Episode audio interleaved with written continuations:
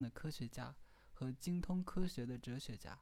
主要成员有英国的现任皇家天文学家马丁·李斯男爵、斯坦福大学的物理学家、暴胀理论的发明人安德烈·林德、澳大利亚实在主义哲学的掌门人杰克·斯马特，还有曾在剑桥大学担任粒子物理学家，后来变身圣公会牧师的约翰·波金霍恩爵士。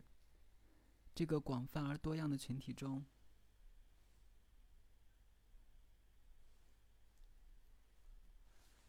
果然天气热了，电脑都开始响了。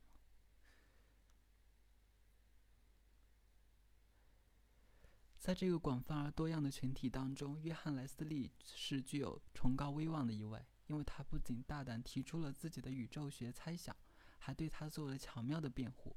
莱斯利是个土生土长的英格兰人，于二十世纪六十年代在牛津大学获得硕士学位。后来迁居加拿大，在那里的圭尔夫大学教了三十年哲学，并最终获选成为皇家学会会员。他在学术生涯中源源不断地写出了一系列书籍和文章，将严谨的技术和奔放的幻想融于一炉。在一九八九年的著作《多宇宙》里，他对宇宙促成生命繁衍的假说做了细致入微的分析，并由此推出多重宇宙的存在。在一九九六年的《世界尽头》中，他证明纯粹的概率论会推出一番末日景象，在其中，人类会立即灭绝。在2007年的《捍卫不朽》中，他又借用现代物理学的概念，尤其是爱因斯坦的相对论和量子纠缠理论，论证虽然在生物学上人人要死，但是在另外一个非常真实的意义上，我们却都能永生。顺便再提一桩趣事：莱斯利还发明过一种叫做“人质棋”的游戏，它是国际象棋和日本将棋的结合。有一个国际象棋大师称赞它是可以用标准棋来下的，可以用标准棋具来下的最有趣、最刺激的象棋变种。撇开这些成就，莱斯利最表……呃，no。莱斯利表示，最想被人记住的还是他对为什么存在万物而非一无所有这个谜题的解答。虽然他也承认柏拉图已经抢了先，但是怀特海不也说了吗？一切哲学都是对柏拉图的注解。莱斯利将自己的解答称为“极端的价值主主宰论”，因为他认为实在是为抽象价值所主宰的，其中的。这个 axia 嘛，a x i a 是希腊语“价值”的意思，a r c h e i n 则意为主宰。因为善，所以存在。关于为什么存在万物而非一无所有这个问题，你是世界上的头号权威。对话伊始，我就这样说道。莱斯利的房子坐落在加拿大西岸，他坐在自家的起居室里和我交谈。身穿一件暖和的圆领羊毛衫，抵御着晚秋的寒意，而我则在思想的海洋里游弋。关于世界为什么存在，我怀疑没有人可以称为权威。他把手一挥，在眼镜后面眨了眨眼。要说权威，我只是对现有的种种猜测比较熟悉罢了。不过我不是没有自己的想法，我也说过，那想法可以追溯到柏拉图。柏拉图认为有一系列要。吓死人了！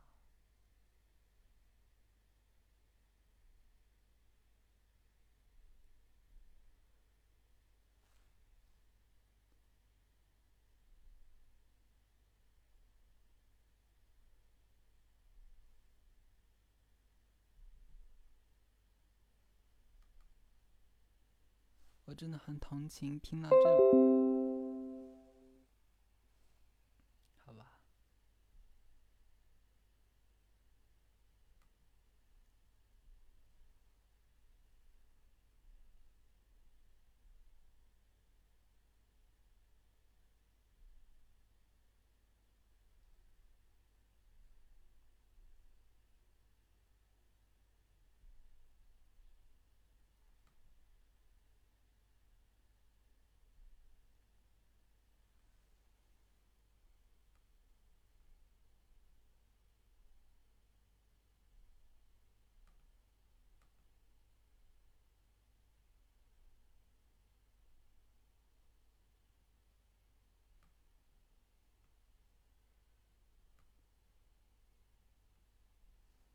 刚刚为什么会有那个声音？我已经把系统音量调为静音了呀。扫兴，等会把它下载下来编辑一下吧。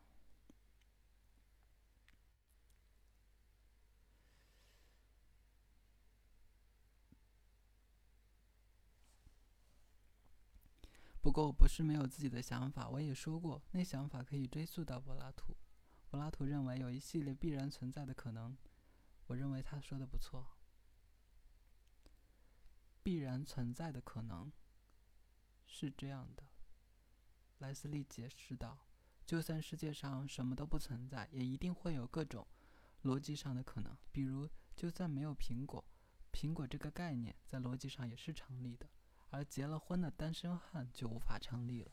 又比如，如果有两组苹果，每组两个，那么总共就一定有四个苹果。这一点也是无可置疑的。就算世间一无所有像这类条件式的真理，这类如果甲那么乙的真理，也仍然成立。好吧，我说，可是你又怎么从这些可能、这些所谓如果甲那么乙的真理中？得出真实的存在呢？是这样，他继续说道。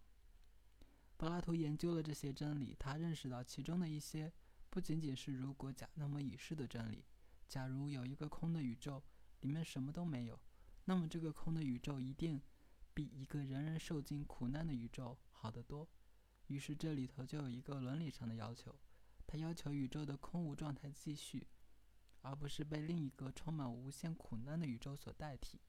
然而，在相反的方向上，或许还或许还有一个伦理要求，那就是要求这个空的宇宙被一个善的宇宙、一个充满了幸福和美的宇宙所取代。在柏拉图看来，伦理要求有一个善的宇宙，这一点就足以将这个宇宙创造出来了。莱斯利的话令我想起了柏拉图的理想国，他的确在其中宣布。善的理念为万万物赋予赋予了存在。照莱斯利的说法，他本人对于存在之谜的解答，其实就是柏拉图那个宣言的现代版本。我试着掩饰起语气中的怀疑，继续问道：“你的意思，宇宙爆炸诞生都是因为有一个抽象的善的要求？”莱斯利神态平静，不动声色。如果你接受了这个世界总体而言是一个善的世界。那么你就可以至少开始思考，它是由善的要求创造出来的理论了。他说，在柏拉图的时代，这个理论已经说服了许多人。在相信上帝的人看来，他甚至也为上帝的存在提供了解释。上帝之所以存在，是因为伦理上需要这么一个完美的存在者。善可以解释存在的想法已经有了相当漫长的历史。我也说了，知道了这一点。我很失望，因为我希望这完全是我的创建。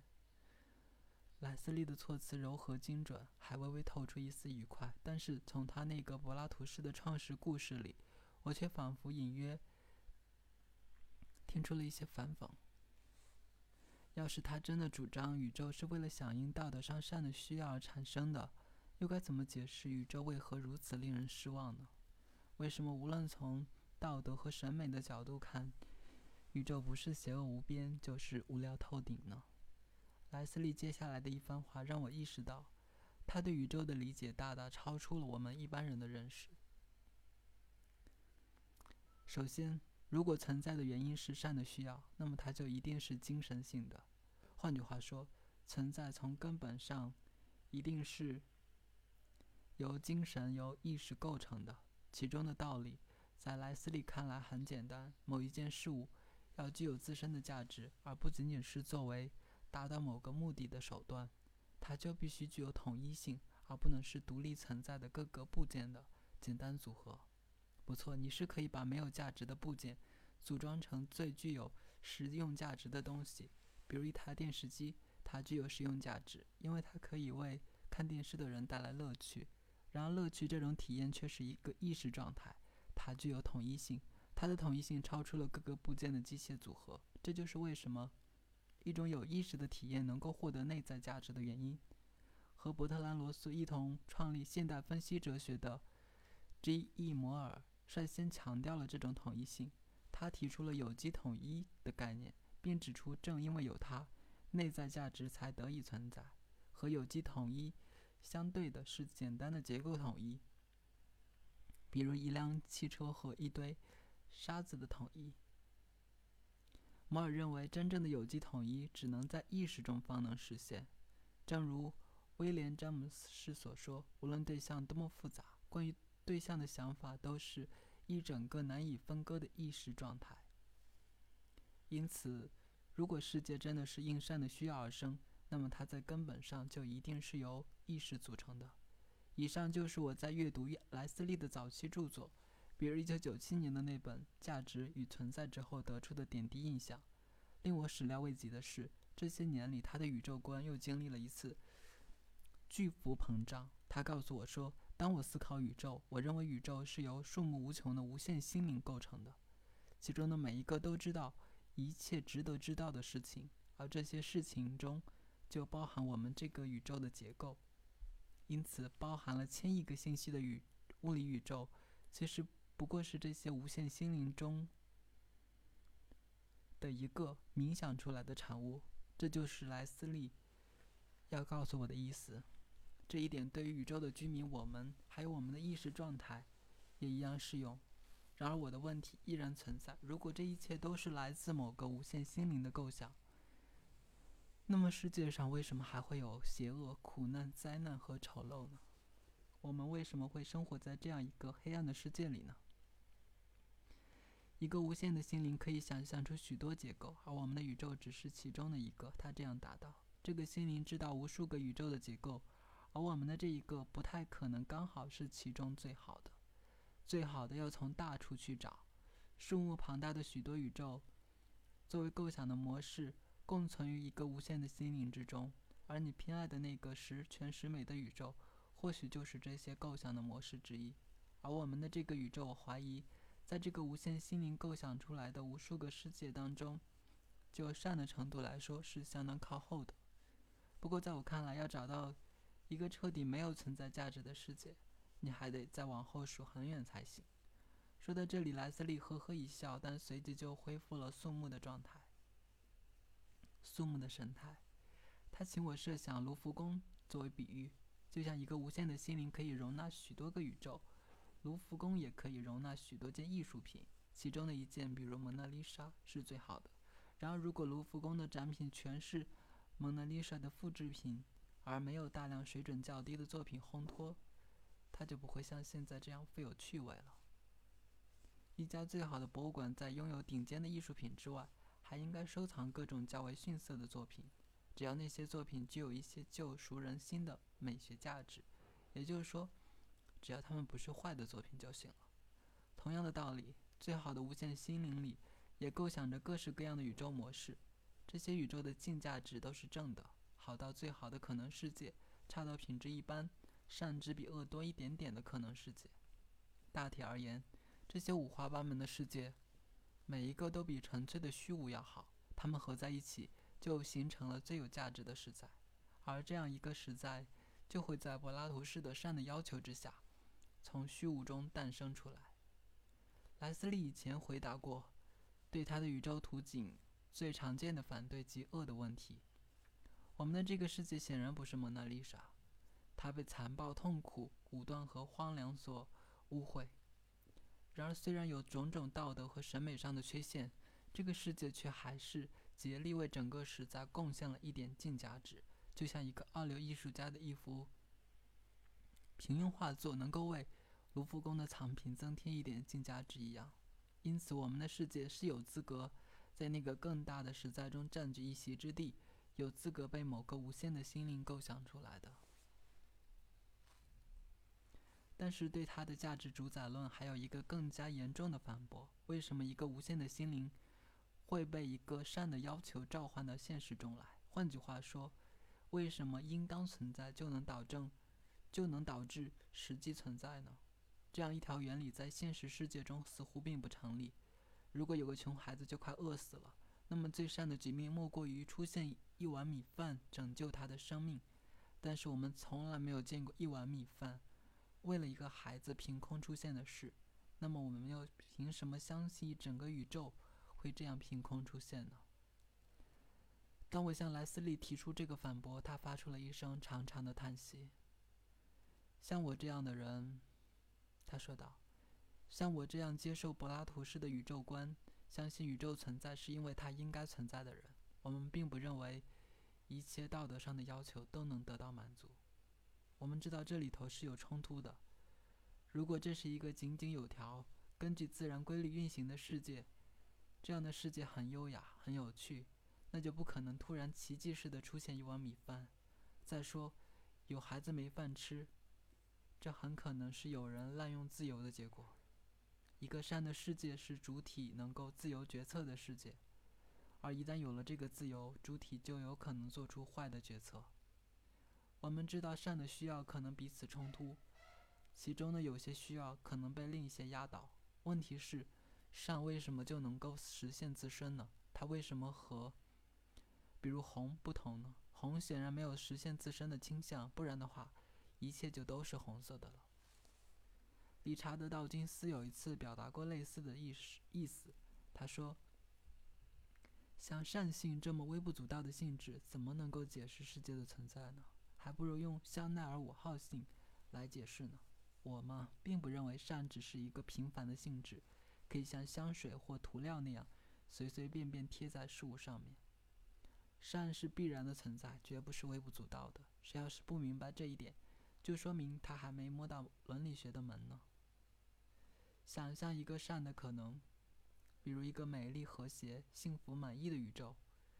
如果这样的可能成了真，它的存在就会具有道德上的必然性。柏拉图就是这么认为的。他认为一件事情，他认为一件事物之所以存在，是因为它的存在符合善的需要。善和必然存在之间的联系不是逻辑的联系。但它是一种必然的联系，至少像莱斯利这样福音柏拉图的思想者是这么认为的。我们其他人或许是缺乏他们的才智，因此无法理解为什么是那样。在我们看来，价值要创造食物，只是靠着某种机制的协助方才可能。就像莱斯利说的那样，需要各种力量的协作，比如活塞推动、电磁场牵引。或者是有人发挥意志等，然而这样的机制还是无法解释一个世界的存在，它无法解释为什么存在万物而非一无所有，因为它自身也是万物的一份子，需要解释。由于理解的局限，我们只能满足于这个洞见，即道德的需要和创世的力量指向同一个目标，那就是存在。柏拉图认为两者之间。有着必然联系的想法，不是逻辑上的必然真理，但它同样不是一个荒谬的概念。至少，莱斯利如此坚称。我对他说：“这个问题或许可以反过来思考，即便对于善的想抽象需要没有为宇宙的存在提供充足的理由，它至少也提供了部分理由。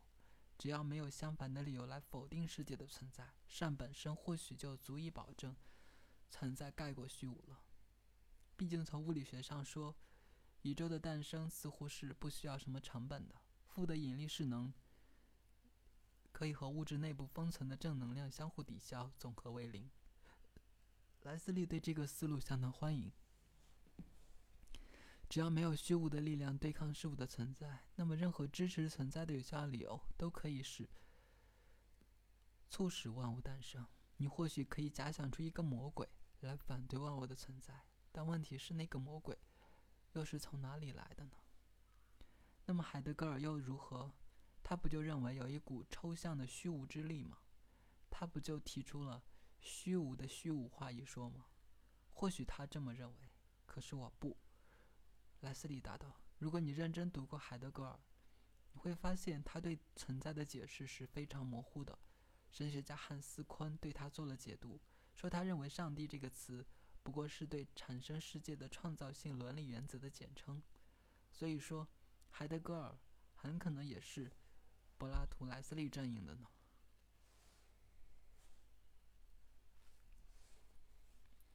莱斯利虽然也大谈神学味浓厚的神圣心灵，可是他对传统的大上帝概念却并不认同。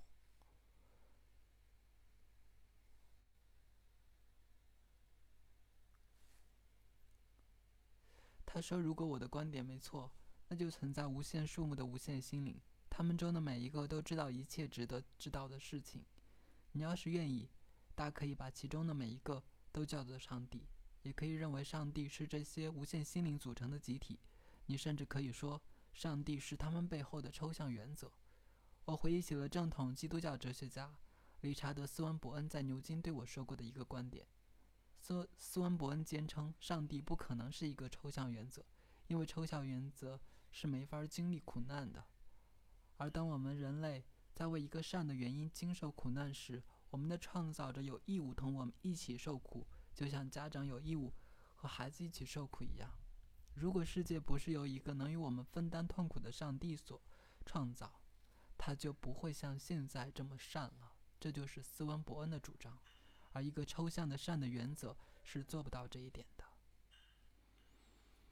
呃，莱斯利缓缓说道：“这听起来倒像是在论证一个最高受虐狂的存在。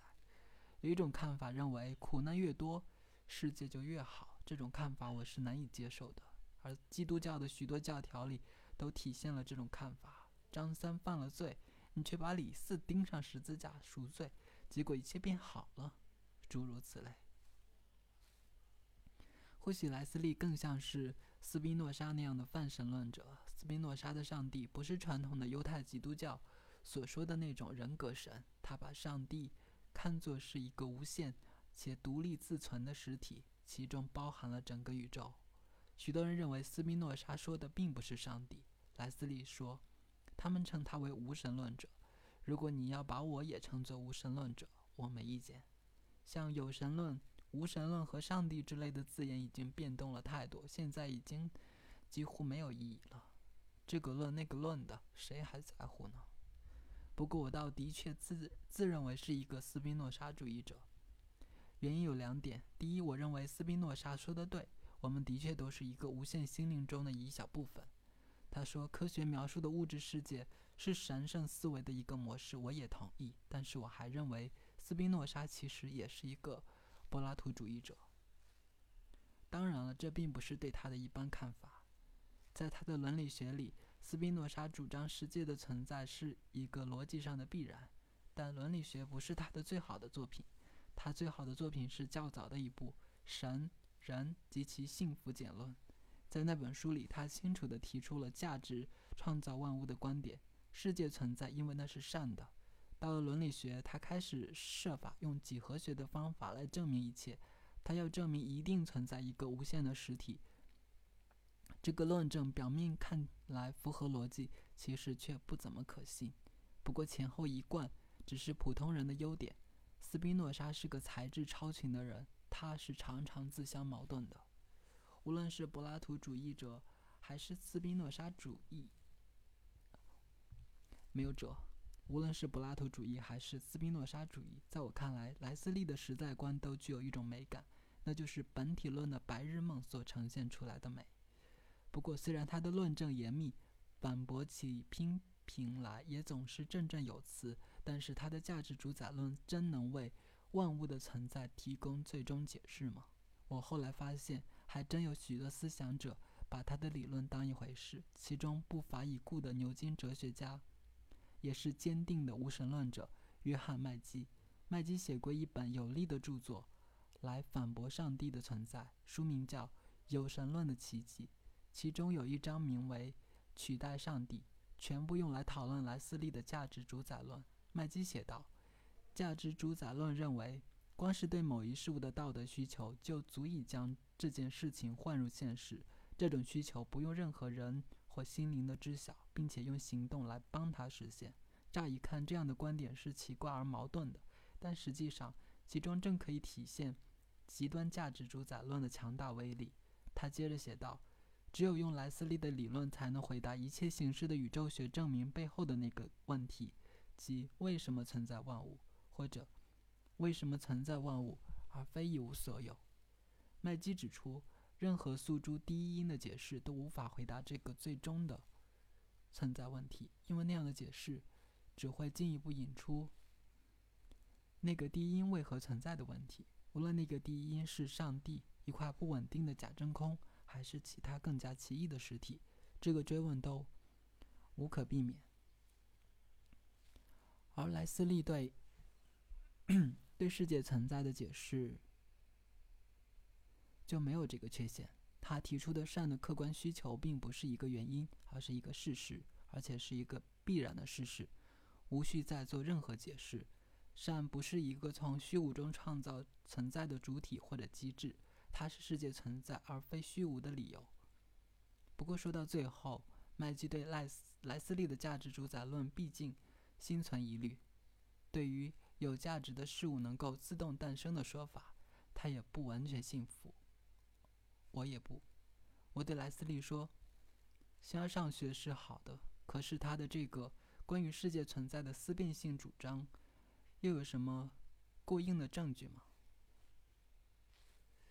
他的反应带着难掩的愤怒。我就不明白了，为什么老有人说：“听着，你的观点没有证据。”我说：“听好了，我有一条相当有力的证据，那就是存在这么一个世界，而不是一场虚空。这难道还不算证据吗？为什么存在万物而非一无所有？这是一个急需解释的事实。”对这个事实，我提出了我的柏拉图主义理论。我的竞争者呢？他们提出了什么？好吧，他说的有点道理。至少到现在，我听过的其他解释，量子宇宙学的也好，数学必然性的也罢，上帝创世的也行，还没有哪一种是站得住脚的。这样看来，柏拉图式的善似乎是唯一的候选答案了。不过，莱斯利的话似乎还是有点循环论证的意思。他认为世界因善而存在，可是我们又怎么知道善能创造一个世界呢？因为存在这样一个世界嘛。要使价值主宰论不仅仅是空洞的同意反复，莱斯利就必须举出些额外的证据，而不能仅仅诉诸世界存在这个事实。他还真的举出了额外的证据，还有一个证据就是这个世界充满了遵循秩序的模式。他说，宇宙为什么遵守因果律？为什么这些因果律是如此简单，而不是复杂的多？在上个世纪，科学哲学家曾经怀疑宇宙在因果上的秩序性是无法解释的，但它显然又需要一个解释。毕竟秩序是罕见的，是出乎意料的。宇宙大可以是一团混沌，而不是现在这样的精致有序。那么是什么使得基本粒子做着数学上优美的旋转？在我这样的柏拉图主义者看来。为什么存在这样的规律性，和为什么存在万物而非一无所有的解释是一样的，都是因为道德的要求。因果上的秩序性，其价值似乎偏向审美而不是道德。我插了一句：“我从来就不认为这两者之间有什么区别。”莱斯利说道：“一切价值都是关于什么应当存在的。对了，我的柏拉图主义理论还有第三条证据。”自然界的基本常数刚好适合智慧生物的产产生。我反驳说，宇宙的这个适宜生命的特征用科学不就可以解释了吗？假设我们的这个宇宙就像物理学家史蒂芬温伯格所说，只是一个多重宇宙的一部分。再假设自然常数在这个多重宇宙的不同部分都各不相同。那么，根据人则原理，我们这个宇宙的常数演化出了我们这样的生物，这不就是很自然的事了吗？有了多重宇宙，就不再需要柏拉图了。对这个，我可以做几点反驳。莱斯利说，多重宇宙假说确实和价值主宰假说互不相容，但是两者都可以由宇宙适合智慧生物这件事来证明。我跟你说个小小的预言，是关于消失的财宝的。你在一个荒漠岛屿上埋下了一箱珍宝，岛上的其他人只有张三和李四两个。有一天，你回到自己埋下珍宝箱的地方，想把它挖出来，可是箱子已经不见了。箱子不在原处的事实增加了小三是个小偷的概率，但是它也同样增加了对立的假说，也就是李四是个小偷的概率。同样的道理，宇宙适合智慧生物的事实加大了多重宇宙假说成立的概率。但他也同样加大了价值主宰假说成立的概率。接着，他又提了一个巧妙的多的观点，而且就我所知，这个观点是前所未有的。他认为多重宇宙假说并没有真正解决宇宙适合智慧生物的谜题。别忘了，莱斯利说道，要让宇宙演化出生命，每一个宇宙常数就需要根据不同的理由分别设置。比如电磁力的强度就要落在一个狭窄的区间之内，这样才能使得第一物质区别于辐射，从而有构成生物的材料；第二。夸克不会变成氢子，否则，嗯，不然就不会有原子产生。第三，质子不会衰变过快，不然就不会有原子剩下，更别提有生物会在衰变产生的辐射中幸存了。第四，质子间不会剧烈排斥，不然就不会有化学反应，也不会产生像我们这样依赖化学反应的生物。他继续说了第五、第六、第七、第八个理由，每一个都在技术上愈加复杂。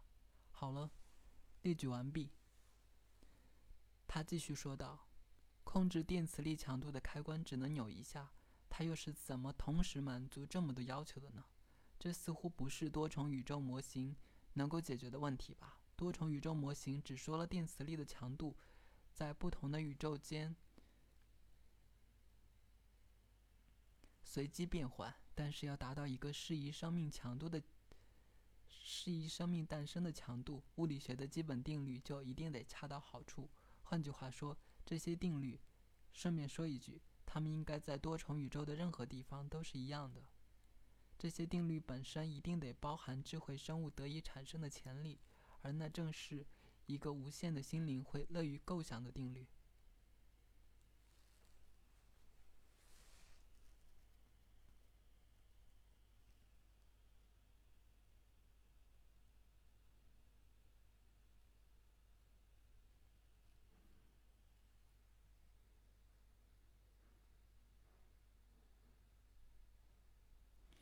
莱斯利的价值主宰论真是相当干净的一个理论。无论你怎样看待他的那些艰艰深假设，柏拉图式的善的实在、价值的创世能力等，你都不能不感叹他作为虚构理论的完整和连贯。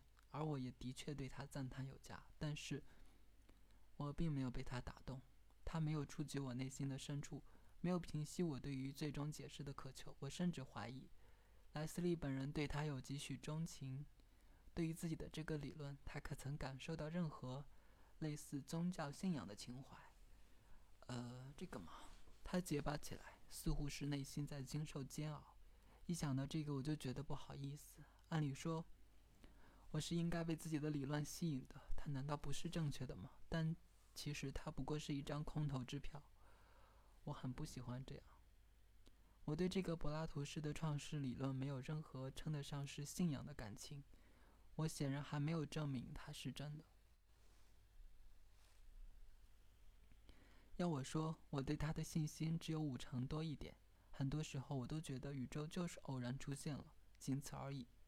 宇宙的存在可能没有理由，这一点令他不安吗？是的，他答道。的确，至少在智力的层面上是这样的。不过，我补充说。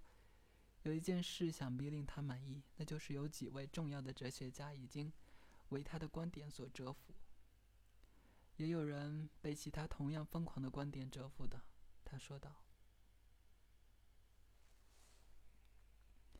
价值主宰论的三个前提，莱斯利的价值主宰论，是否就是人们对于存在之谜孜孜以求的解答？”为什么存在万物而非一无所有这个问题的答案，是否在接近西方思想史的源头之处，就已经由柏拉图在其《善恶观》中提出了？如果真的如此，那为什么诸多后起的思想家，莱布尼茨、詹姆士、维特根斯坦、萨特、霍金等，都没有领会到这一点？难道说他们都是受困在柏拉图洞穴之中的囚徒吗？要接受价值主宰论，你必须相信以下三件事：首先，你必须相信善是一个客观的价值，也就是说，什么是善，什么是恶，都是客观的事实。这些事实永恒成立，必然为真，独立于人类的好恶之外。即便所有存在的事物都不复存在，它们也依然是真的。其次，你必须相信这些事实中产生的道德需求具有创造世界的力量，也就是说，他们能够凭空创造出事物，并且维持这些事物的存在，中间不需要任何主体、力量或机制的协助。最后，你还必须相信现实世界，也就是我们生活其中却只能观察到一小部分的这个世界，就是抽象的善所创造的那种实在。简而言之，你必须相信：一、价值是客观的；二、价值具有创造力量；三、世界是善的。如果这三个前提你通通接受，那么存在之谜的解答就已经在你手中了。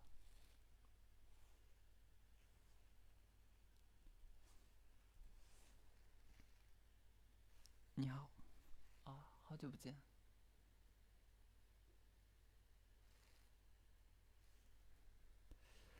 三条中的第一条，在哲学上少说也是有争议的。最激进的价值怀疑论者认为，客观的善根本就不存在。这些人将大卫休谟奉为始祖，在他们看来，他们对我们对于孰对孰错的判断，都只是我们自身好恶的体现。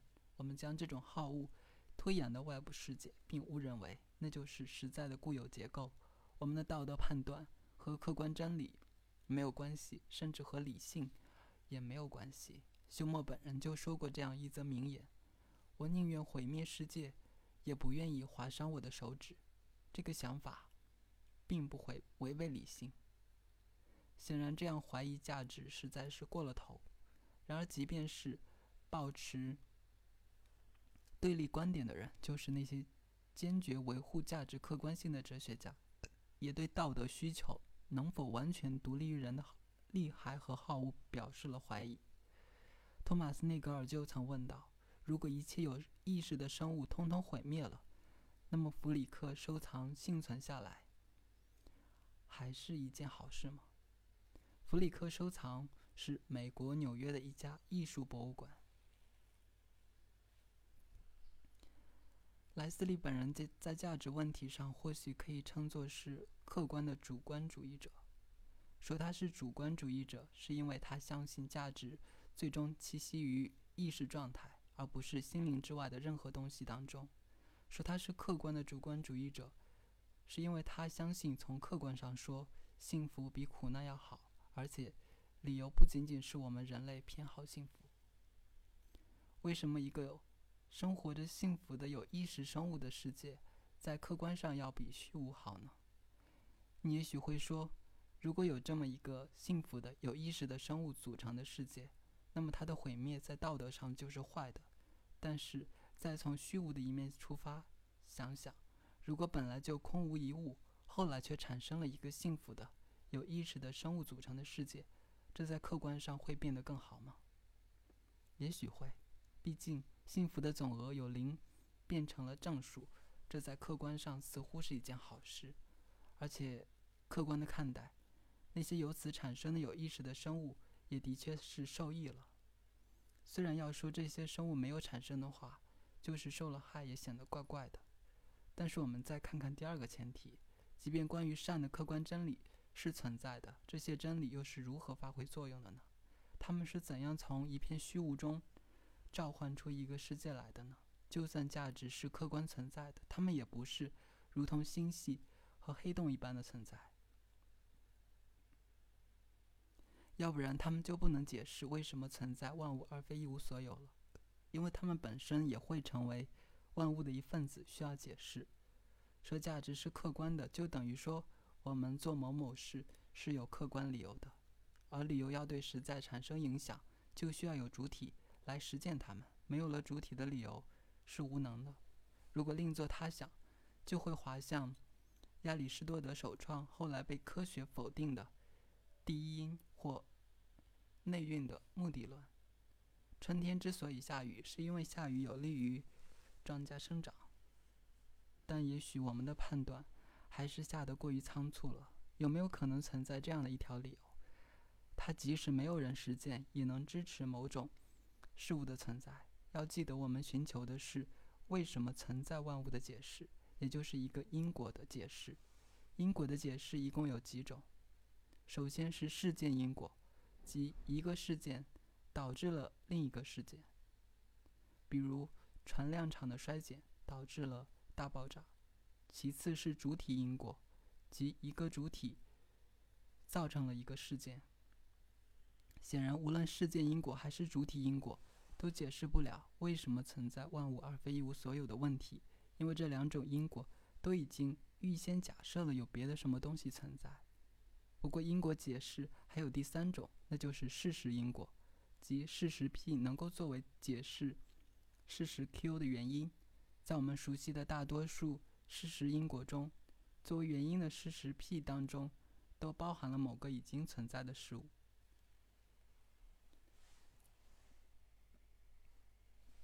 比如琼斯死了，因为他服了毒药，作为原因的事实里就包含了毒药的存在。但是也有可能，当 Q 是存在万物而非一无所有这个事实的时候，作为原因的 P 就不再需要任何已经存在的东西。无论是任何主体、实体或事件都不需要。这个作为原因的事实可以仅仅是一个抽象的理由。如果没有别的事实来反驳或削弱这个抽象理由，那么它本身就足以完成一次因果解释了。实际上，这似乎也是对存在之谜做出非循环解答的唯一出路。然而，接着就要说到价值主宰论成立的第三个前提了：用。存在一个世界比本体论上的空无更好作为理由，真的就能解释这个世界的存在了吗？说实在的，一个价值主宰论者要是这样宣称，他就必须接受一个强烈的多的观点，他必须相信这个世界不仅比一无所有要好，还要相信这个世界已经体现了最大的善，无限的善。要相信它已经是我们能够得到的最好的实在了。自从莱布尼茨发表了那个傻里傻气的宣言，说我们正生活在一个所有可能世界中最好的一个之后，他的拥护者就一直在设法为世界上无处不在的恶辩解。他们说，恶或许并非真正的实在，而只是一种否定，是善的局部缺乏，就像眼盲是视力的缺乏一样。这叫做恶的否定理论。又或许。只要有了自由，恶就必然随之产生。因为自由如果没有遭到滥用的可能，就不能称其为自由了。也有可能一点点的恶可以使实在成为一个更好的有机整体，就好比莫扎特还是莫扎特？莫扎特的扎是平舌音还是翘舌音？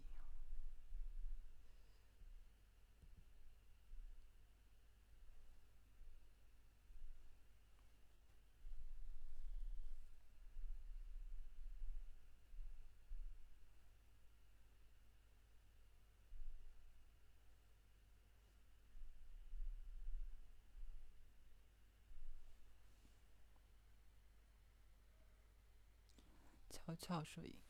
好，莫扎特弦乐四重奏中的不和谐音，反而能够增强乐曲的整体美感，或者悲剧的审美力量必须由死亡来成全一样。毕竟，一个从头到脚都善的世界，是一个乏味的世界。正因为有了恶，并且有人用高尚的奋斗来克服恶，世界才变得鲜活起来。甚至有的时候，恶本身。都会显出迷人而浪漫的样子。没有了那个叛逆骄纵的撒旦，失乐园又有什么趣味可言呢？莱斯利也承认恶是存在的。他承认，我们这个宇宙里的许多事物都根本算不得善，小到头痛，大到种族屠杀和假真空，摧毁整个星系，哪样都不能称善。不过，他也建议，只要将我们。将世界看作一个更大实在的一部分，恶的问题就能够解决。那个更大的实在里包含了无限数目的无限心灵，每一个都思考着和价值有关的一切问题。我们的这个世界只要对那个无限的实在贡献了一点点净价值，它的存在就会为善的抽象需要所许可。我们的世界并不完善，但是因为它因果有序，适宜生命，而且偏好幸福的意识状态胜过不幸。光凭这几点，他就已经有资格在一个价值达到最大的实在中立足了。至少莱斯利是这样宣称的。不过我却疑心，他之所以会这样想，只是因为他将自己的幸福感强加到了一个严酷漠然的宇宙之上。莱斯利给我的印象是一个性情开朗的男人，虽然也不失怀疑和反讽，但是怀疑反讽过后。他反而在智力上对自己精心构筑的世界观更加满意了。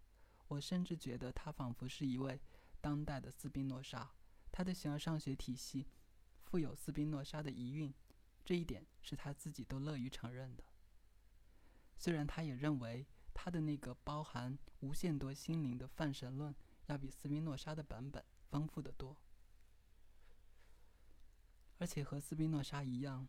他也把所有个别的事物看作是一阵阵涟漪，都荡漾在一片统一的神圣的实在之海上。对于这个实在，斯宾诺莎是饱含敬意的。斯诗的品格温和而正直，罗素说他是最高尚、最值得爱戴的大哲学家。他理解人类的苦难，并且感同身受。他曾经被自己的犹太同胞当作异端流放，又被基督徒视作危险的无神论者。然而，在他眼中，人类的苦难不过是宇宙交响曲中一个小小的不和谐音罢了。莱斯利似乎也具有同样的天赋，而且和斯宾诺莎一样，他也过着流放生活，不过地点是在加拿大。斯宾诺莎和莱斯利的温暖共识引人入胜，他们对宇宙的乐观态度也令人称道，尤其是他不仅能帮助我们。避免在邪恶面前陷入绝望，还能对世界为什么存在做出解释。但是与之对立的观点也同样值得关注。十九世纪的叔本华说过：“现实是展示苦难的舞台，虚无比存在要好。”拜伦也在诗中感叹：“忧患为之，通晓天下之罪者，必极深痛于致人死命之真理。”再读一遍吧。忧患为之，通晓天下之罪者，必极深痛于致人死命之真理。到了近代，加缪宣布，真正的哲学问题只有自杀。肖汉也源源不绝地用警句诉说着存在的诅咒。即便是对斯宾诺莎的品格表达仰慕的罗素，也无法接受斯宾诺莎认为个别的恶能在更大的整体中吸收消化的观点。他坚持认为，每一桩残忍的行径都将永远成为宇宙的一部分。到了当代，对于宇宙乐观主义最坚定的反对者，要数伍迪·艾伦。他在2010年接受一次采访，说来也怪，采访者是一位天主教神父。他在接受采访时谈到了宇宙的极度荒凉。在我看来，人类的存在是一件残酷的事，那是一件残酷而没有意义的事。它对人极尽折磨，没有任何意义。其中虽然也有几块绿洲，偶尔也使人快活、陶醉和平静一阵，但那些都只不过是几片小小的绿洲罢了。艾伦认为，在这件事上，没有公义，没有理性，每个人都在极尽所能减轻人类境况的巨大痛苦。有人用宗教扭曲它。有人追逐金钱或爱或爱情，他本人的逃避手段是拍电影，还有发牢骚。但是到头来，大家都要以没有意义的方式走进坟墓。也许在一个坚定的价值主宰论者看来，伍迪·艾伦的实在观太过狭隘了。天地之宽广，实在超过一个神之神经质的曼哈顿人的病态想象。但是我们同样也可以说。约翰·莱斯利这个远离文明中心，在加拿大西海岸的荒凉峭壁边安家的隐士，他的观点才是狭隘的。莱斯利宣称宇宙在因果上井然有序，并且促成了生命的诞生，因此它显然是善的。然而，单凭这两条，是否就足以将有意识的生物遭受的巨大痛苦一笔勾销？尤其是这痛苦还往往是。同为人类者所造成的。莱斯利或许说对了一件事：也许世界真的是因为某条抽象的原则而存在的。不过，那不太可能是像善这样和人类的好恶与判断息息相关的原则。莱斯利的创世价值看起来太像是犹太基督教中的那位神明，那位我们根据自己的形象塑造出来的上帝了。会不会还有其他柏拉图式的可能？他也许比上帝更加奇异陌生。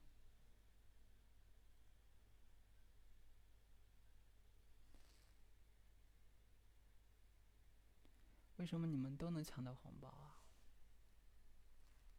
为什么我什么都看不到？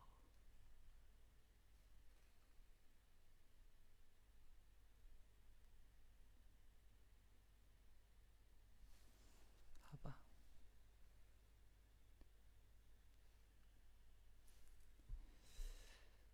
嗯，在哪里了？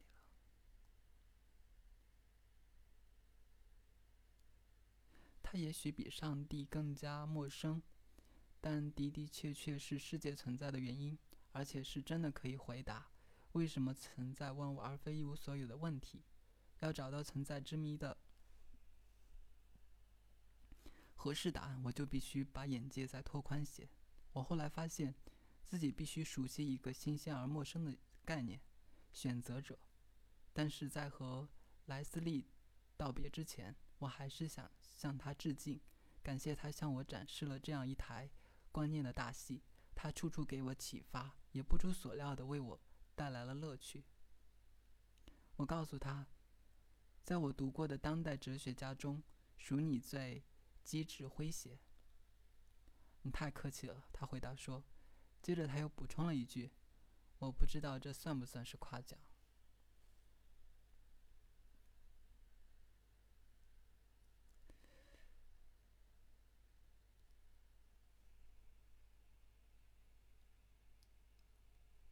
接下来是一个黑格尔主义者在巴黎。传友是逻辑学的开端。阅读这段文字时，我正坐在花神咖啡馆的一张桌子边上。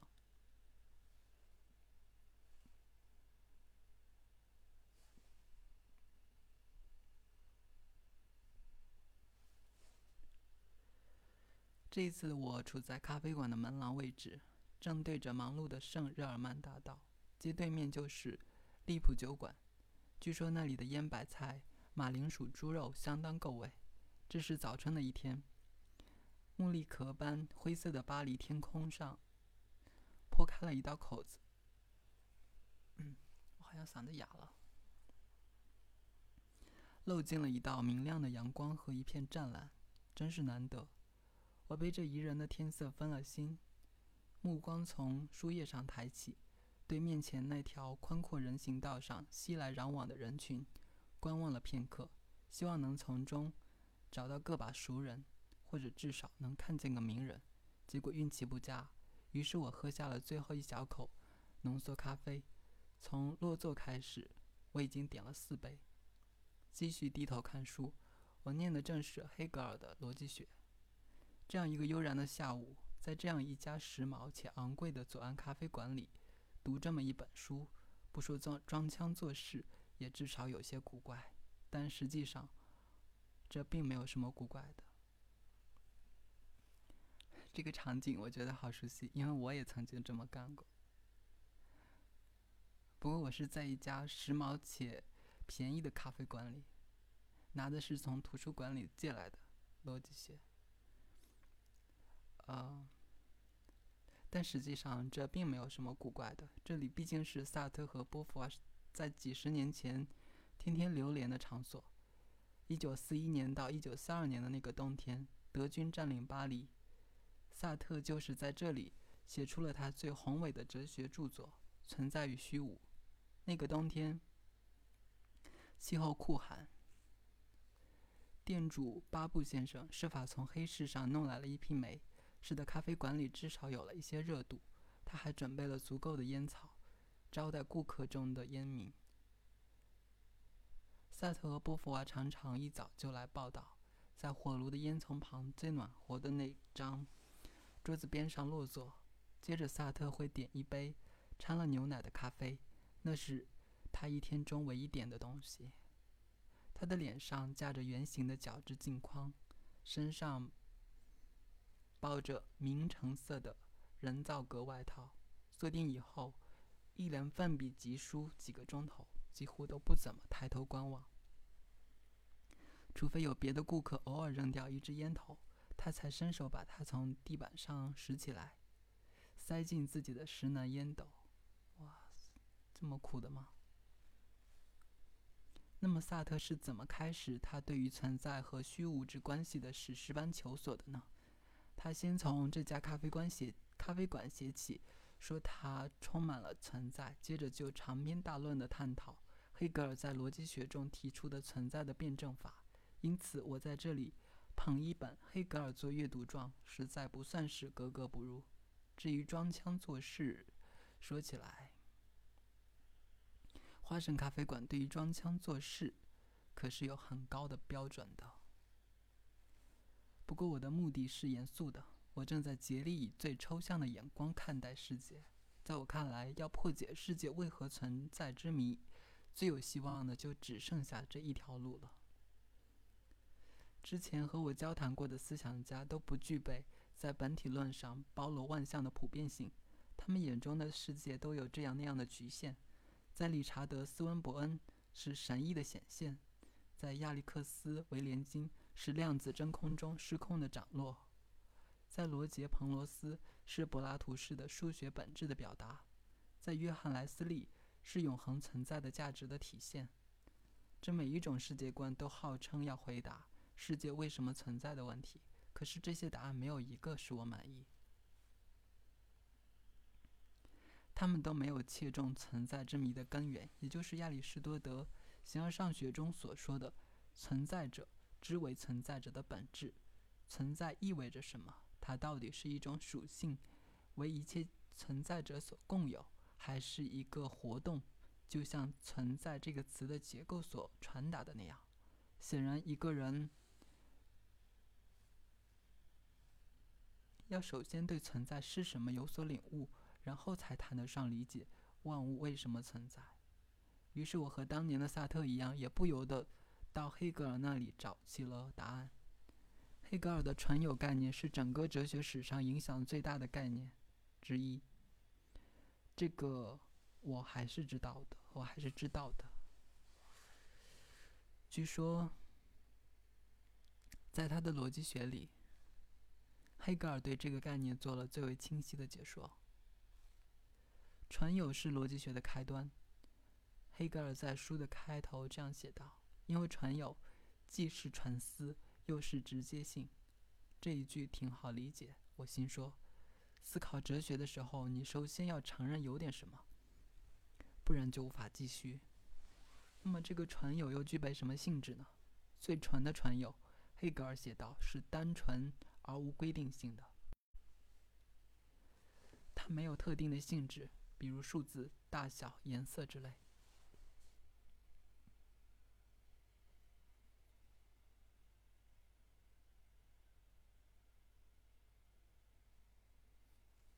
嗯，这依然说得过去。纯有不同一只苹果、一枚高尔夫球或者一打鸡蛋。但是很快，黑格尔的推理就转到了奇怪的方向。他宣称，这个纯有是纯粹的抽象，因而也是绝对的否定。换言之，因为纯有不包含任何属性，所以它相当于是对一切属性的否定。这又可以推论出什么呢？黑格尔说，纯有就是无。这是在开玩笑吗？黑格尔也知道这个结论显得荒谬，于是我接着就读到了这样的句子：“有和无等同。”要笑话这句格言，并不需要多少机智。然而，在这个神秘抽象的层面上，有和无这对概念却是同等空虚的，因而能够将对方包容在自身之内。他们是一对辩证法的双胞胎。然而，即便在概念上等同，有和无。却依然是相互矛盾的，处在彼此的对立面上。黑格尔由此认为，两者必须调和，它们必须合为一个整体。这个整体既要能替换这两个永恒的范畴，又不能破坏它们各自的独特性。到底是什么能够起到这样的调停作用呢？变。到这里，伟大的黑格尔式辩证法就上场了。正题实在是纯有，反题实在是无，合题实在是变，变化的变。虽然纯粹的变看起来和纯粹的有或无一样空洞，然而黑格尔依然认为它蕴含了一个优点，一种活性，一股潜藏的力量。它是不安的躁动沉淀为平静的结果。这使我不由想到了那个假真空。根据最新的宇宙学理论，就是它制造了大爆炸。那也是一种纯粹的变。在黑格尔的进一步梳理之下，从从变质中产生了各种更加细致的规定性：质、量、度、本质，还有历史、艺术、宗教和哲学。整个辩证过程最终在普鲁士国家中达到他所认为的完美。而在我的眼里，这个完美的终点，则是圣日耳曼法布街上那美丽的春日阳光。原来一切就是这么来的。我从书上抬起头来，暗自感叹。原谅我有些滑稽，不过黑格尔就是有一种令他的读者变得滑稽的本领。罗素不就这样评价过他的逻辑学吗？你的逻辑越是糟糕，他的推论就越是有趣。叔本华不是也曾语带讥诮地称赞过黑格尔，说他提出了包罗万象的本体论证明吗？黑格尔之所以会显得如此怪诞荒谬，是因为他将思维和实在等同了起来。在他看来，世界终究只是一出概念的戏剧，是心灵在了解自身。但是心灵的存在又该作何解释呢？黑格尔的辩证法狂欢到底是？发生在心灵的什么场所呢？我翻到逻辑学的结尾，找起了答案。黑格尔认为，心灵是通过确立其自身的意识而产生的，和亚里士多德的神一样，它是一个自我思想的思想。只不过黑格尔没有叫它神，而是称之为绝对理念。我接着便读到了黑格尔对绝对理念的定义：理念作为。主观理念和客观理念的统一，就是理念的概念。从这一概念来看，客观世界即是理念。在这个客观世界里，一切规定都统一了起来。罗素说这个定义非常晦涩，我看他说的还算是客气的。然而，黑格尔的晦涩文风，并没有吓退萨特和梅洛庞蒂等一众法国哲学家，他们陶醉在这种晦涩。为他的辩证法营造的深奥感之中，并纷纷在自己的著作中起而效法。萨特说过：“黑格尔依靠独立思考拥有了世界，在这一点上，他是这群法国知识分子的楷模。”到今天，法国的思想家们仍在随着母亲的乳汁吸收黑格尔的思想。说的保守一点，也是在中学的青少年时期就吸收了他的思想。而我是个美国人。从小学习的是另外一套枯燥的逻辑，刚刚和他的辩证法搏斗了两个小时，我就已经在理智上精疲力尽了。或许我对自己说，我应该再度离开巴黎这片浓稠绵密的智力氛围，到英伦三岛上去呼吸一些清爽的形而上学空气。读到这些，我发现离开巴黎这一这一点，好多地方都。呃，好吧，请发送一条消息信息。海明威也是说要离开巴黎才能写巴黎，然后好的，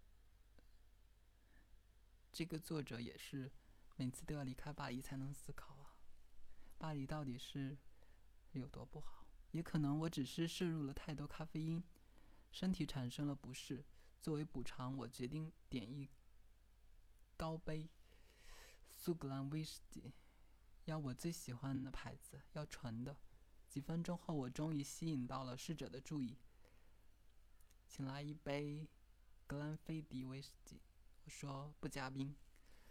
格兰菲迪威，侍者的应答不苟言笑，还肆无忌惮的纠正我的发音。看来我是非走不可了。第十一章就这么结束了。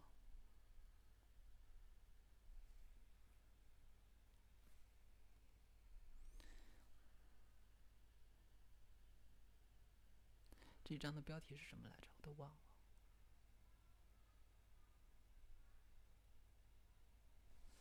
看一下。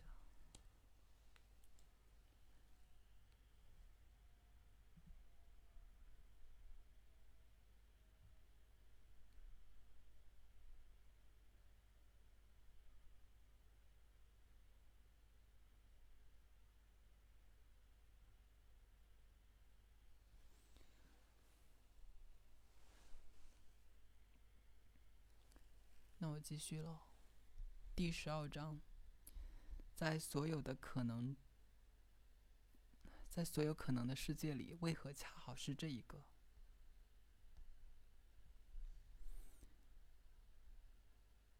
我向来知道，对于存在之谜的求索会将我带回牛津。现在我真的回来了，并且站到了牛津最超凡的堡垒——全灵学院的门槛外。我感觉自己有点像是《绿野仙踪》里的多罗西，正站在翡翠城外，而城里正等着一位巫师。他很可能知道为什么存在万物而非一无所有的最终答案。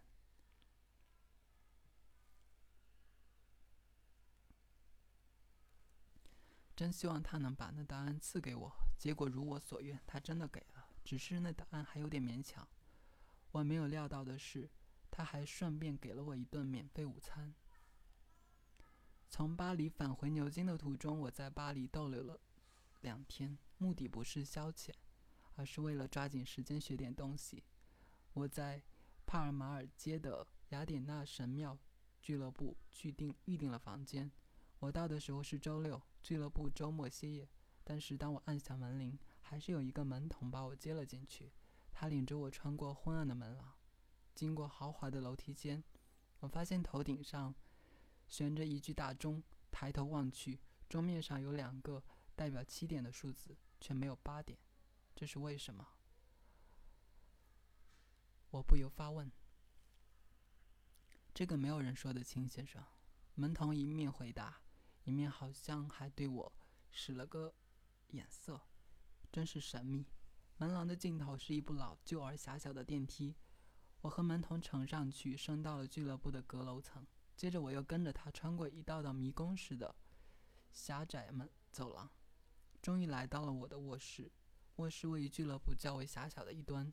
进了门，里面有两扇小小的窗子，窗外就是那尊雅典娜雕像，雕像脚下则是俱乐部的那一排廊柱，廊柱前面就是滑铁卢广场了。我欣喜地发现，卧室隔壁就是一间宽敞的浴室。一只老式大浴缸放在中央。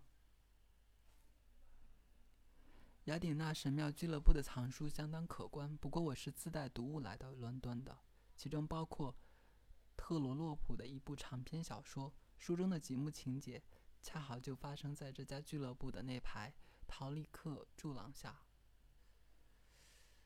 我还带了一篇短文，是从伦敦书评的一期。是什么？一期过刊上一期过过刊是什么意思啊？一期什么刊上剪下来的？作者是一位英国哲学家，名叫德雷克·帕菲特。标题是“为什么有万物？为什么是这样？”我在念本科的时候就熟悉了帕菲特这位见解超凡的思想家。一次暑假。我在欧洲背包旅行，随身带着一本小小的瓶装书，那是一卷心灵哲学的论文集，其中的最后一篇名叫《个人同一性》，作者就是帕菲特。我永远忘不了当时的感受。当我在萨尔斯堡到威尼斯的长途列车上，终于翻开这篇论文时，我的自我意识都受到了撼动。同样忘不了的是，在这趟列车上吞下的大量面包、黄油。和风干香肠是如何增强了我肉体的实感。帕菲特在文中列举了一连串活泼而巧妙的思维实验，包括对不同的自我做连续的分割和组合，最终得出了一个连普鲁斯特都会大吃一惊的结论：个人的同一性无关紧要。所谓永恒不变的我，只是一个虚构，不是一个事实。也就是说，当年那个初出茅庐、读着帕菲特论文的学生哥 J.H. 和现在这个人过中年、正敲打出这些字句的 J.H. 是否拥有同一个自我？这个问题或许并没有确切的答案。帕菲特就是这样第一次走入了我的视野。几年之后的一九八四年。那时我已经在哥伦比亚大学念哲学研究生了。他又出版了一本名叫《理与人》的著作，在那部书里，他又小心翼翼地把个人同一性的理论引申到了许多其他问题上，像是道德、理性、我们对于后代的义务、对于死亡的态度等等。他的许多观点独树一帜，比如他认为我们对于自己的看法是错误的，理性的行为往往违背自身的利益。流俗的伦理观在逻辑上自相矛盾，这些结论往少了说也是令人不安的。他冷冰冰地宣布，真理和我们的信念有着很大的不同。他的论证清晰而有力，以至于在英国哲学界激起了热烈的讨论。到今天，帕菲特又将目光转向了那个令我苦思冥想的问题，也是他觉得最庄严的那个问题：为什么存在万物？而非一无所有。他努力把自己的想法写成了一篇简短的、近乎格言的散文。要是想和他见面，我最好先把它读懂。我也的确打算和他见上一面。我曾在几个月前给他写了封信，他回信说：“我现在依然对为什么存在万物而非一无所有很感兴趣。至于我说起的访问，他很乐意。”谈一谈，但是他又补充说，他在表达思想时十分缓慢，所以我最好不要逐字引用他的原话。我对他著作的一切提问，他都会尽量用是否或其他简短的语句作答。那个周末，我在卧室隔壁的大浴缸里度过了许多时光，心满意足的读书、泡澡。那位亲切的门童从俱乐部的地窖里为我带来了红葡萄酒，我一边啜饮一边沉思。温斯顿·丘吉尔想必也喜欢这样。关于世界，我们有两个宽泛的问题可问：第一，为什么有世界？第二，世界是怎样的？我遇到的大多数思想家都认为，要先回答“为什么”的问题。按照他们的主张，你只要明白了为什么有世界，就自然会明白世界是怎样的了。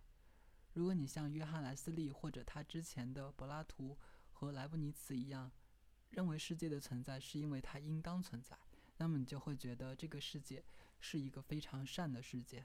即使你观察到的那部分并不怎么的善，你也会像莱斯利那样认为这只是某个更大的实在的一小部分，而那个更大的实在是非常善，甚至无限善的。总之，这一条推测世界的途径是从为什么过渡到怎么样。但是，另外还有一条不那么明显的途径，是从相反的方向出发。比如，你观察周围的世界，发现了它的一些特性，而正是这些特性将它和实在的其他可能面貌区分了开来。这时，你就可能认为，这个关于世界是怎样的特性，倒是可以为为什么有世界的问题提供了一条线索。从怎么样过渡到为什么，在我看来，这就是帕菲特研究方法的精髓。而通常的解释方向一经他倒转，我对存在之谜的观察就有了一种全新的眼光。全局可能性和选择者。首先，帕菲特要我们想象实在所有的可能面貌。一种面貌当然就是我们的这个世界，这个一百四十亿年前从大爆炸中产生的世界。但是，实在或许包含了不止一个世界，在我们的世界之外，还可能平行的存在着一个个其他世界。虽然那都是我们无法直接接触到的。那些世界也许和我们的世界有一些重要的不同，它们或许有不同的历史、不同的定律，也可能没有定律、不同的元素性质等等。帕菲特将这一个个世界称为局部可能性，而由这些单个世界组成的全体，则称为全局可能性。全局可能性有好几种，帕菲特说，它们包含了可能存在的一切事物，它们是实在的整体所能呈现的不同样貌。其中，只有一种是真实的，或者说是实际成立的。局部的可能性也有好几种，它们是实在的某个部分，也就是某个局部世界所能呈现的不同样貌。如果某些局部世界存在，那么其他局部世界也有可能存在。那么全局的可能性有哪几种呢？第一种是每一个可以想象的世界都存在着。帕菲特将这个最丰富的实在称为所有世界可能性。与之相对的是另外一个极端，即没有世界存在的全局可能性，帕菲特称之为零可能性。而居于所有世界可能性和零可能性之间的是数目无限的中间状态的全局可能性。其中一种是只存在所有善的世界，也就是说，大体而言，所有存在的世界都在道德上比虚无要好。这相当于约翰·莱斯利的价值主宰论的可能性。另一种是在我们这个世界之外还有五十七个彼此相像却又略为不同的世界，你可以把这叫做五十八个世界可能性。再有一种是只有遵循某一组物理定律的世界才存在，比如弦论的定律。按照弦论目前的版本，这样的世界总共有十的五百次方个，它们构成的整体。被物理学家称为弦景观。还有一种全局可能性，是只有那些缺乏意识的世界才存在，你可以称之为僵尸可能性。另一种可能性是世界的数目正好是七个，每一个都只有一种颜色，分别是赤、橙、黄、绿、蓝、靛、我们不妨称之为光谱可能性。这些全局可能性的总体，代表了现实可能呈现的一切面貌。即便是纯粹的虚无，也已经概括在了零可能性中间。不过，逻辑上不可能的情况还是要排除的，比如没有一个全局可能性可以包括由方的圆或结生的结婚的单身汉组成的世界，而且这是在可以呈现的所有面貌当中，有一种是必然会呈现的，这就引出了两个问题。其中的哪一种成立？它又为什么成立？这两个问题是彼此相关的。帕菲特继续解说：如果某一种可能性解释起来比较容易，我们就更有理由相信它成立。在各种全局可能性当中，最好理解的或许要数零可能性，也就是什么都不存在。正如莱布尼茨所说，这是所有可能的实在中最简单的一个，这也是唯一不需要做因果解释的可能性。假如本来就没有任何世界，那也就没有必要追问世界是由什么事物或力量创造出来的了。但是显然，零可能性并不是实在所呈现的面貌。帕菲特指出，无论如何，一个宇宙毕竟是存在了。那么，最容易理解又和我们这个宇宙存在的事实相符的全局可能性是哪一个呢？那就是所有世界可能性，即所有可能的宇宙都存在着。帕菲特写道：“其他各种全局可能性都会引发一个问题：如果我们的世界是唯一的世界，我们就可以追问，在所有可能的世界里，为什么存在的是这一个？对于任何版本的多世界假说，我们同样可以追问：为什么存在的只有这些世界？为什么只有包含了如此这般的元素和定律的世界才能存在？反过来说，如果这些世界全都存在，我们也就没有必要。”再追问了。这样看来，所有世界可能性是全局可能性中任意性最少的一个，因为没有一个局部可能性被排除在了最外面。就我们所知，这个最丰富的可能性也真的可能是实在所呈现的面貌。那么，其他全局可能性又如何呢？如果我们的这个世界在善上的静止大于零，那么它或许就是符合价值主宰论的那些世界中的一个。其存在是道德上最佳的。如果我们的世界是为一组格外优雅的定律所支配，就像史蒂芬·温伯格设想的最终理论那样，那它或许就是最美的全局可能性的一部分。而如果叔本华和 Woody Allen 说的没错，那我们的世界就很可能是最差的全局可能性的一部分了。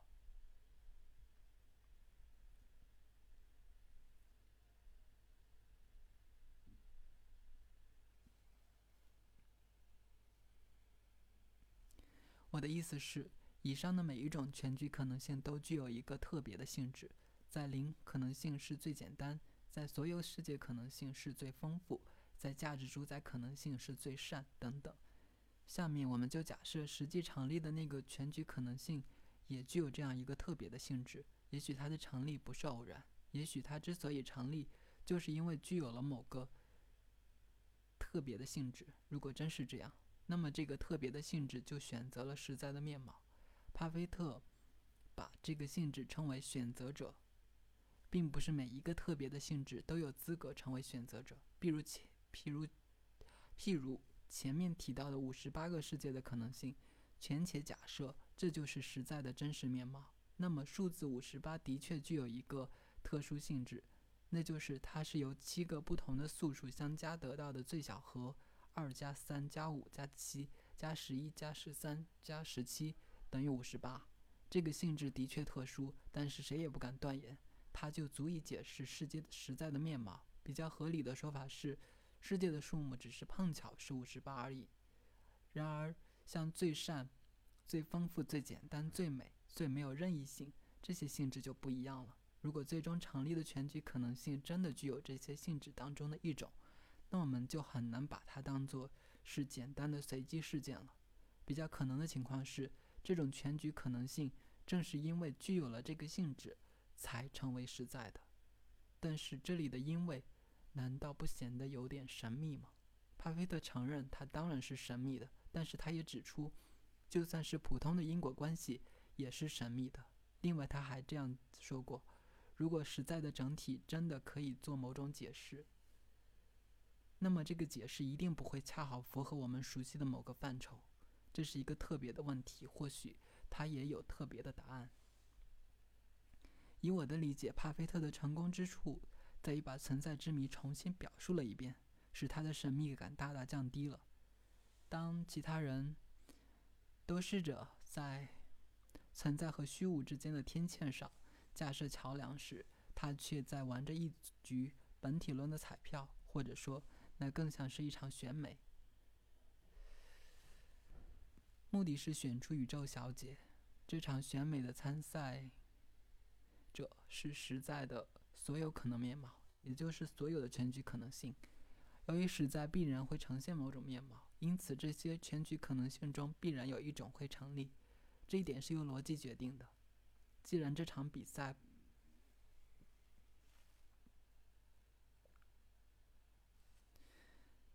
不可能没有赢家，他就不需要任何隐藏的机制来保证一定会比出结果了。也就是说，那个选择者在选，在决定结果的时候，并不需要施加任何力量或者做任何实际的工作。不过，要是选择者这东西压根就不存在呢？经历了一个周末的独自阅读、沉思、沐浴和瞌睡之后，我在周一早晨走下阁楼。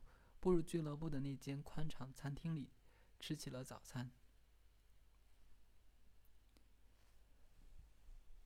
好，你是要上班了是吧？十二点了，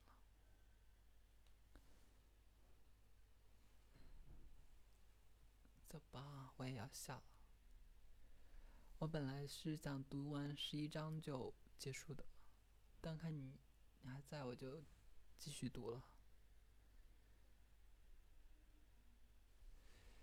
好的，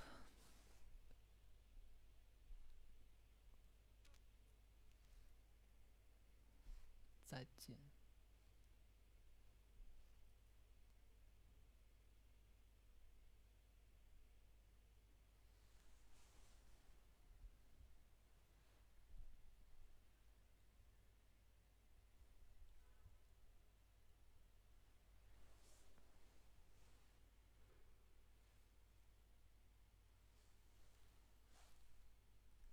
听一首歌结束吧。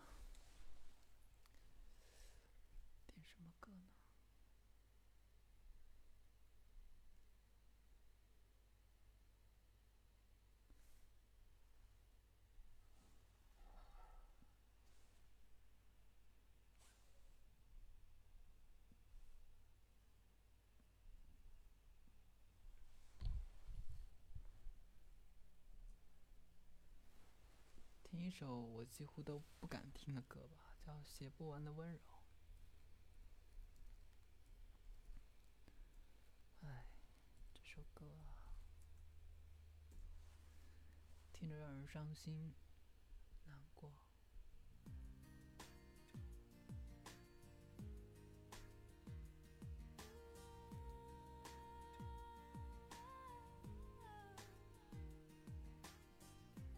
第一次听这首歌的时候，我不知道我已经处在了一个什么样的情境当中。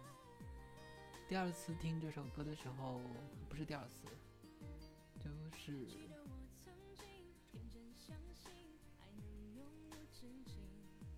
第二个让我很难忘的听到这首歌的场景是，我不知道结局是什么样的。所以我几乎看到这首歌就绕着走。